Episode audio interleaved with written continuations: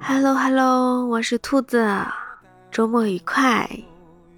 对，终于又到周末了，又可以放空，什么都不想，享受一个闲适惬意的午后。但是今天我选择了看一部综艺，叫做《初入职场的我们》，法医季。你没听错啊，法医季。这个综艺呢，就是讲几名法医的实习生啊，从面试到各种考核。我是从最近的一期看的。我没有选第一期开始看，我是想可以先从最近的一期看看他们实际的啊工作中都遇到了什么，看他们的反应，看他们的表现，然后我再回头到第一集去看他们的面试，再去深入的了解这个人。不得不说，我这个选择还是非常客观的。我没有在一开始的时候就去看第一集，然后被他们每个人第一次的表现所影响吧，反而是在看最近的一期，讲一个双尸案，看到了他们各自的表现。最让我关注的是三个人，第一个是曲艺林，表现非常的稳。一看就是一个非常有标志性的一个独立女性。她说：“我一直想做一个很稳的人，就是表现出色，但是不要出大错误。可以不是第一名，但是要稳。”对他的表现真的很出色。第二位叫徐子彤，是里面看着比较理性的一个男孩子，长得挺高的。冷冷的，然后分析问题也很有逻辑。他在最后汇报的时候，感觉是最出色的，老师也是给了最高分。另外一位叫向晴晴，她怎么说呢？在整个模拟过程中，她不是最最可圈可点的，甚至在最后汇报的时候，其实是。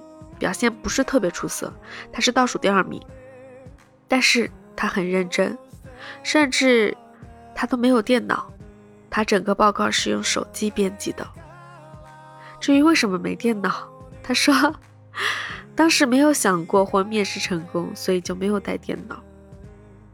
我为什么关注他呢？因为他个子小小的，然后我还听说他是护理专业的。这引起了我的好奇。你说一个护理专业的人，等于是跨行来做法医，他是什么样的勇气来做这样一件很难很难的事情？然后我就回头去看了他们面试的那一期，就是第一期，他的面试表现，我真的被他打动了。笑晶晶她说，她从小的梦想就是做法医。但是因为家庭条件所迫，嗯，他选择了去上一所职业学院。但是这座职业学院并没有法医这个专业啊，然后他就曲线救国，选择了护理。他就想说，啊，选择这个临床护理可以增加一些临床的知识。再后来，他毕业之后。参加了一次成人自考，但是当时是失败了。然后为了生活，他进入了殡葬行业，对，殡葬，就成天跟尸体打交道。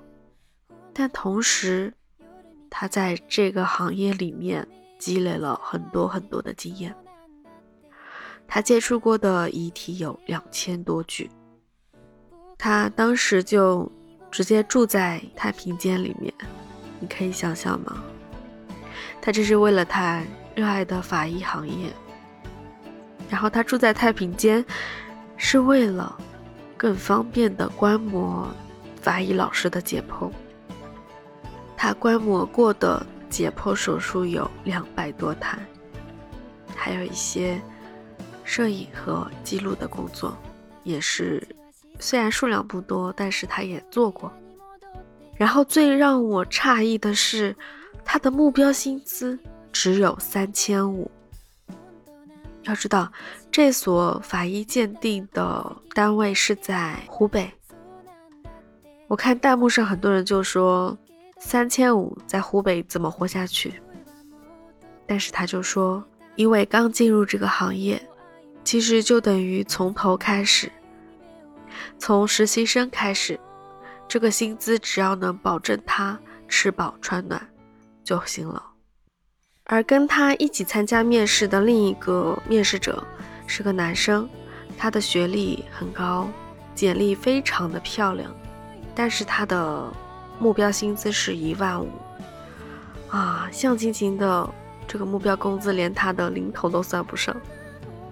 然后向晴晴说了让人非常动容的一段话，他说：“喜欢绘画的人，他不一定需要纸和笔。”它可以在地上画，可以在天空，可以在湖泊，可以在大海。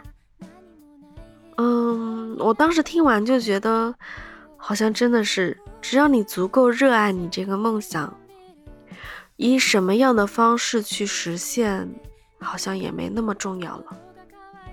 像晴晴就是这样，热爱法医这个职业。你看，他从小就喜欢。他不害怕，他选择护理行业都是为了曲线救国，去实现他这个法医的梦想，去积累经验，然后又进到了殡葬行业，住在太平间，接手各种遗体观摩、解剖实验。有多少人能做到这样的程度呢？我自认，我好像没有他那么努力。然后周雨彤是那个助力嘉宾嘛，他在听到向晴晴这段话之后就破防了。他说：“有梦想的人是幸福的。”我也是这样觉得，因为你想呀，有梦想的人他会朝着他的目标一直去前进，哪怕很慢，哪怕要绕很远的路，哪怕我现在只能仰望他。但是，他一直都在，他就是我们心中的那一团小火光，或者可以说是一团小火苗。但是你要知道，星星之火可以燎原。你想，这个小火苗一直都在，总有一天，它会绽放它的光，它会散发它的热。等到那个时候。还怕实现不了梦想吗？所以我也一直说，人要有梦想。它是我心里的光，照着我前方的路，哪怕我周围一片黑暗，我也不会害怕，因为我有这团光，我有这个小火苗，我就无惧黑暗，勇敢的向前走，向前奔跑。去往我的彼岸，这也是我的一个很大很大的感受，所以我今天想要跟你分享这个故事。好了，现在又很晚了，早点休息吧。当然，你可能听到节目的时候是大早上，那我就说一声早安。这一天也要愉快的度过，这一天一定是美好的一天。那么，我的小小世界欢迎你，你可以加我一下，暖兔子拼音加九九九，记得加我哟，我会带你到我的小小世界去瞧一瞧。如果你喜欢我的话，还要请你帮我点点赞、点点收藏，支持我一下，谢谢你哦。好啦，那就明天见喽，拜拜。